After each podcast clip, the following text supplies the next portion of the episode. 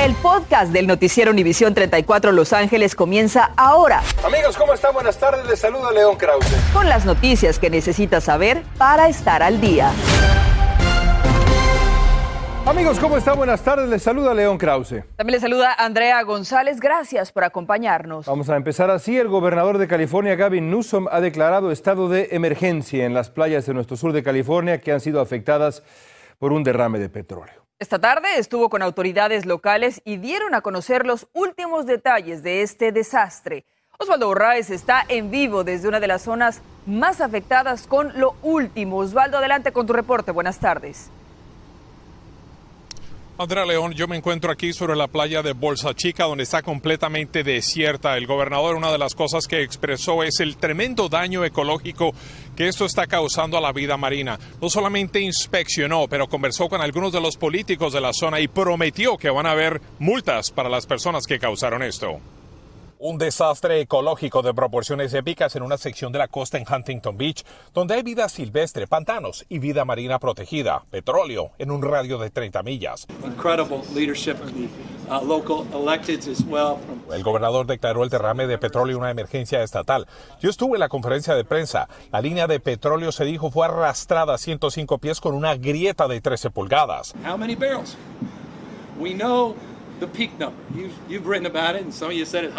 Como le hemos estado informando, el derrame de petróleo crudo que se reportó el sábado a las 9 de la mañana se estima en 120 mil a 150 mil galones sobre el mar. Después que un oleoducto comenzara a derramar crudo, se sospecha que un ancla de un barco pudo causar esa ruptura.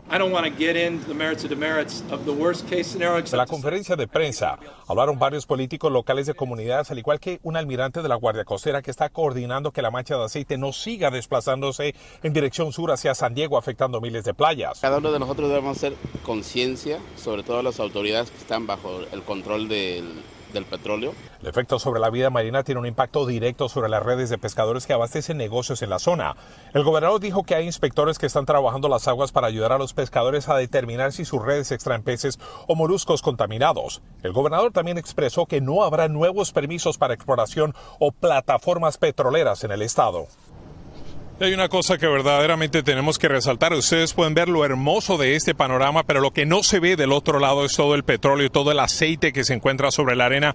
Hay más de 300 voluntarios que están trabajando aquí en esta arena precisamente para tratar de limpiar y sabemos que hay muchos voluntarios que están tratando de salvar los animales. Por supuesto que esta investigación es a nivel federal, a nivel estatal y a nivel local tal vez haya visto en relación a este derrame de petróleo. Por supuesto, nuestra cobertura continúa y seguirá en torno no solamente a lo que está pasando, las consecuencias que existen para esta compañía petrolera y también de qué manera va a afectar los negocios y los empleados aquí en esta zona. Transmitiéndoles en vivo, yo soy Osvaldo Borraes. Regresamos con ustedes al estudio. De verdad que esta historia es devastadora para toda la especie humana. Gracias, Osvaldo. Y la animal ni se diga. Sin duda. Y las labores de limpieza en todas las playas que han sido afectadas continúa. Vamos ahora con Yara La Santa, que nos tiene más detalles sobre los efectos de estas aguas contaminadas. Yara, adelante. Devastador, compañeros, esta situación para nuestra ecología, para nuestras costas y precisamente continúan cerradas para los bañistas también, precisamente por todos los daños que puede causar a nuestra salud si entramos en contacto con esta agua contaminada. En la playa de Newport se está permitiendo el acceso al público solo para visitar los alrededores, no para meterse dentro del agua y por supuesto continúa la preocupación ante los irreparables daños a la vida marina. Al momento unas ocho aves han sido rescatadas y hay muchos voluntarios que se están dando cita precisamente para ayudar en este aspecto de eh, las aves que han sido impactadas por este, por este petróleo. La familia de la joven Mona Rodríguez, esta joven madre de apenas 18 años quien murió por disparos de un oficial de seguridad del Distrito Escolar de Long Beach, exige justicia.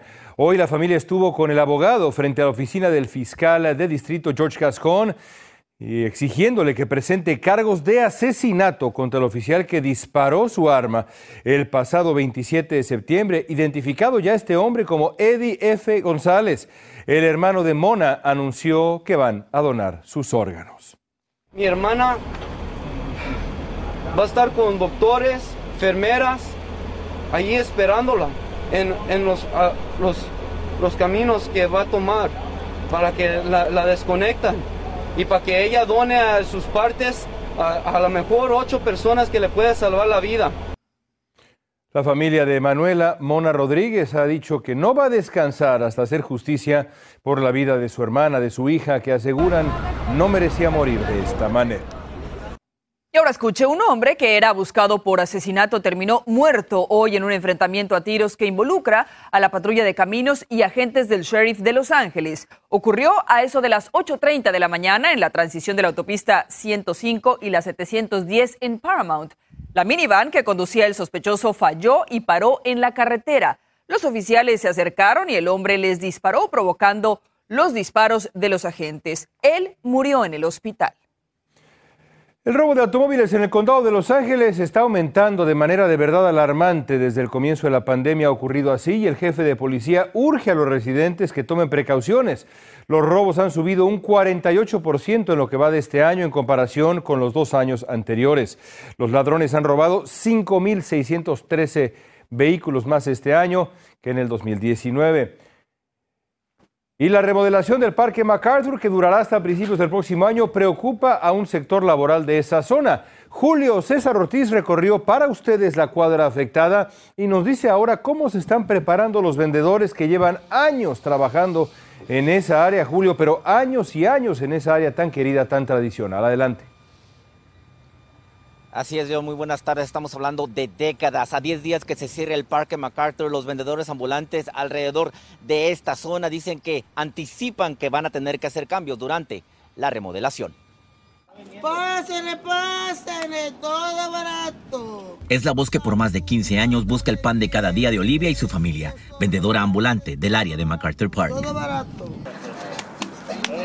y el sonar de la masa entre las manos de Yesenia es señal que los clientes siguen llegando a comprar las pupusas que solo ella sabe cocinar. Tengo nueve años aquí en este negocio, pago mi renta, pago mis biles, pago todo lo de mi niño, pago lo mío y pues también sale para mandarle a mi mamá. Son cerca de 150 vendedores ambulantes que trabajan cruzando la calle de la zona sur del Parque MacArthur, que empezando el 15 de octubre perderá tráfico peatonal por la renovación del parque, situación que pudiera afectar sus ganancias. Pase lo que pase, nosotros aquí estamos. No lo vamos a mover, aquí estamos, aquí lo vamos a quedar, porque aunque sea para la comida sacamos. Y más allá de la economía individual, los vendedores ambulantes nutren la economía local de negocios pequeños con el mismo consumo por parte de sus vecinos que ellos conocen. Muchos no tienen papeles, ah, son rechazados en diferentes empleos eh, y ellos típicamente donde venden es donde viven. Así que siempre se recicla esta comunidad, ¿no? No solamente monetario, pero cultural. Recorrimos la cuadra afectada y todos los vendedores están conscientes del cierre del parque y están dispuestos a adaptarse al cambio, aunque signifique llevar su puesto a otra esquina. Yo iría a buscar, tengo que buscar para que venga la gente a, a comprarme.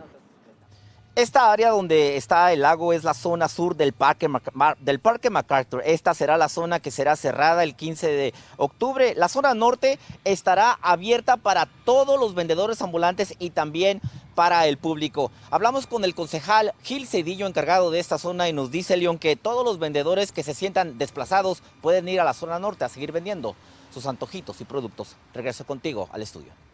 Pues ahí está esa garantía. Gracias a Julio César Ortiz. Y el día de hoy se lleva a cabo una votación importante en el concilio de la ciudad de Santa Ana, donde se busca poner un tope al alquiler y proteger a los inquilinos de desalojos injustos. La ordenanza limitaría aumentos anuales de alquiler al 3% o al 80% de la inflación, lo que sea más bajo para desarrollos multifamiliares construidos en 1995 o antes y parques de casas móviles de 1990 o anteriores. Además, limitaría en gran medida los desalojos de inquilinos. No solo estamos pagando más al comprar la despensa en el supermercado, sino que además estamos recibiendo menos. Muchos productos han disminuido su tamaño, por ejemplo, algunos paquetes de avena que antes eran 10 unidades, ahora son 8. Algunas latas de atún se han reducido de 7 a 5 onzas lo mismo pasa con ciertas cajas de cereal que ahora traen menos cantidad. En instantes, el gobernador de California firma una nueva ley. Ahora la educación será accesible para todos los niños de menos de cuatro años. Podrán asistir al prekinder totalmente gratis. Ya felicitó a la maestra o al maestro de sus hijos. Hoy es su día mundial. El uso de Facebook tiene efectos potencialmente dañinos para la salud mental. Esto es lo que se debate en el Senado de Estados Unidos. Tenemos detalles. Dentro de poco la playera de Pau Gasol lucirá en Staples Center. Además, es como si fuera la primera vez. Son las emociones de Raúl Jiménez al regresar al tricolor. Estás escuchando el podcast del noticiero Univisión 34 Los Ángeles. El gobernador de California, Gavin Newsom, firmó hoy una ley que anima a estudiantes a que aprendan en dos idiomas y mejora el acceso a cuidado infantil. Newsom destacó la inversión sin precedentes del Plan de Recuperación de California para lograr el Jardín de Infantes de Transición Universal para el 2025 y la creación de cuentas de ahorro para pagar la universidad para 3.7 millones de niños. Buenas iniciativas. Y bueno, este día se celebra a nivel mundial a los maestros que de manera muy especial durante la pandemia del coronavirus se convirtieron sin duda en verdaderos héroes y trabajadores esenciales para la instrucción de nuestros niños. Norma Roque nos cuenta cómo celebran su día, pero sobre todo los retos que aún enfrentan. Es un honor estar con los niños en un tiempo en que sus mentes se están formando. Así me describió Brenda Hernández, maestra de historia y consejera en la preparatoria charter New Village Girls Academy, su profesión. Ella sabía que en mayo se celebra el Día Nacional del Profesor y se enteró por nosotros que hoy también se honra su noble labor en el mundo entero. Hoy voy a celebrar pues con mis niños allí ensayando dando mis clases. Festejar que ya pueden dar clases presenciales, me afirmó el educador Jesús Román tras un año académico a través de una computadora y sin el contacto personal con sus alumnos, pero reconociendo que aún hay muchos retos por la pandemia del coronavirus. Y tener máscaras en veces no alcanzan a ver su reacción y igual a mí a veces estoy sonriendo, pero no me alcanzan a ver que sonrío, ¿verdad? Entonces ocupo expresiones un poco diferentes. Para la maestra Hernández, el desafío ha sido, me dice, que sus alumnas se despeguen un poco del teléfono celular que tanto les acompañó durante la crisis. Eso es algo que tenemos que aprender cómo ser humanos y cómo ser personas adentro de la clase de nuevo. Mayor es el reto para los maestros en educación especial. En particular para mi población es conservar eh, el uso de la máscara para los niños dentro del salón. De niños o de adolescentes, estos educadores confirmaron hoy su amor por la formación de esos seres. Muchas felicidades porque yo sé que esto no ha sido fácil para muchos de nosotros y ah, sigamos adelante. Y agradecen que se les reconozca a nivel mundial. Y bueno, todos hemos tenido uno o varios maestros favoritos durante nuestra vida que nos han ayudado a lograr los éxitos. Felicidades a todos ellos. Andrea León, regreso con ustedes y sus maestros favoritos. Así es, felicidades. Oye, Norma, ¿hay oportunidades para personas que tengan interés en convertirse en maestros? Precisamente, Andrea, en el Instituto Unificado de Los Ángeles nos confirmaron esta tarde de que hay 676 posiciones vacantes disponibles. Usted puede ir a lausd.net para averiguar sobre los requisitos, por supuesto, o al distrito de su localidad. Y también vaya a univision34.com. Felicidades, maestros, de nuevo. Regreso con ustedes a los estudios. Una buena noticia para una noble labor. Gracias, Norma. Y escucha un día después de que las plataformas de Facebook sufrieran una interrupción que afectó a miles de millones de usuarios, la ex empleada de esta red social, Frances Hogan, testificó frente a un subcomité del Senado acusando a Facebook de conocer perfectamente los efectos potencialmente dañinos que sus contenidos son para la salud mental de sus usuarios, particularmente entre jóvenes y niños, sin hacer algo al respecto. Asegura que para Facebook el contenido violento o elitista le genera más dinero que el contenido positivo. El alcalde de Los Ángeles, Eric Garcetti, celebró hoy una asociación entre el Departamento de Agua y Energía de Los Ángeles, el LADWP, y otros proveedores de agua de la región para garantizar el acceso al agua a los residentes del sur de California dijo que vivir con agua limitada es, por desgracia, la nueva normalidad y debemos prepararnos para el futuro. También eh, Garcetti pidió a los residentes del sur de California que ahorren agua para lograr reducir el consumo hasta en un 15%.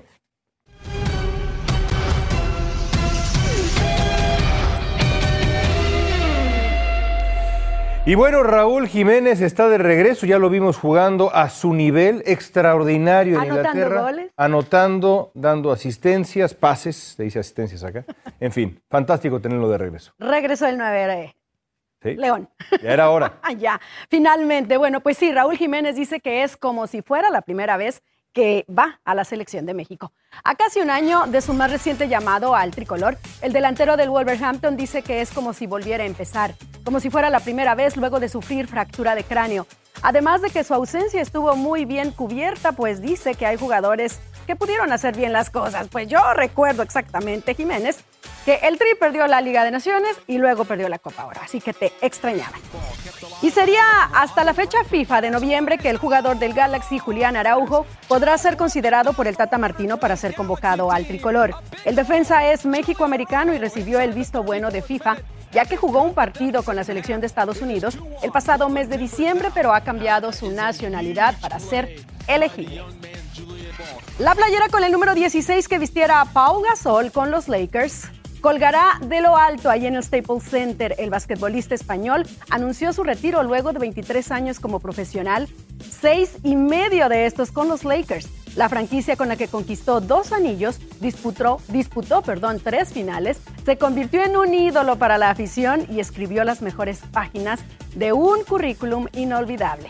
Los Lakers aún no han oficiado esta información.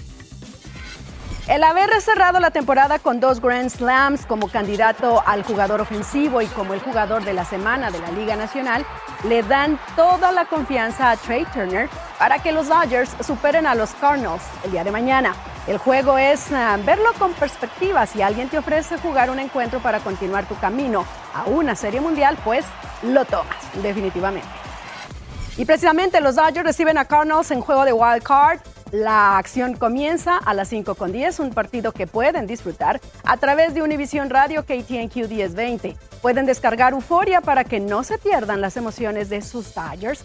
Y Max Scherzer lanzará por los Dodgers. Volvemos.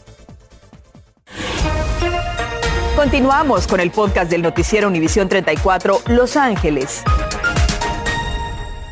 El nivel de contagios con coronavirus en el condado de Los Ángeles sigue bajando, mientras los números de personas vacunadas, aunque lentamente, van subiendo. Este aumento podría deberse a los requisitos de vacunación en algunos lugares. Sin embargo, todavía hoy se reportaron 35 muertes por COVID-19 y 964 nuevos contagios. Autoridades de salud siguen invitando a que se vacune si es que no lo ha hecho. Hágalo, por favor. Por cierto, las vacunas han salvado decenas de miles de vidas de ancianos en cinco meses, según un informe del Departamento de Salud y Servicios Humanos del país. Entre beneficiarios de Medicare, de enero a mayo de este año se evitaron unas 39 mil muertes. También se encontró que las vacunas ayudaron a prevenir 265 mil nuevos casos de COVID y 107 mil hospitalizaciones.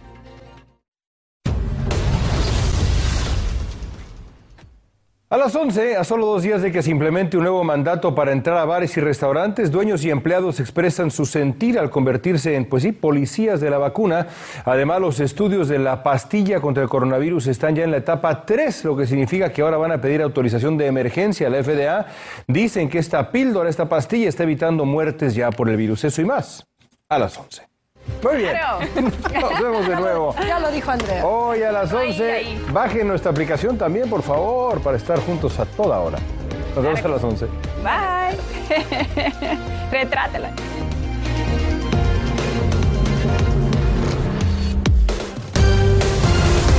Gracias por escuchar el podcast del noticiero Univisión 34 Los Ángeles. Puedes descubrir otros podcasts de Univisión en la aplicación de Euforia o en univision.com diagonal podcasts.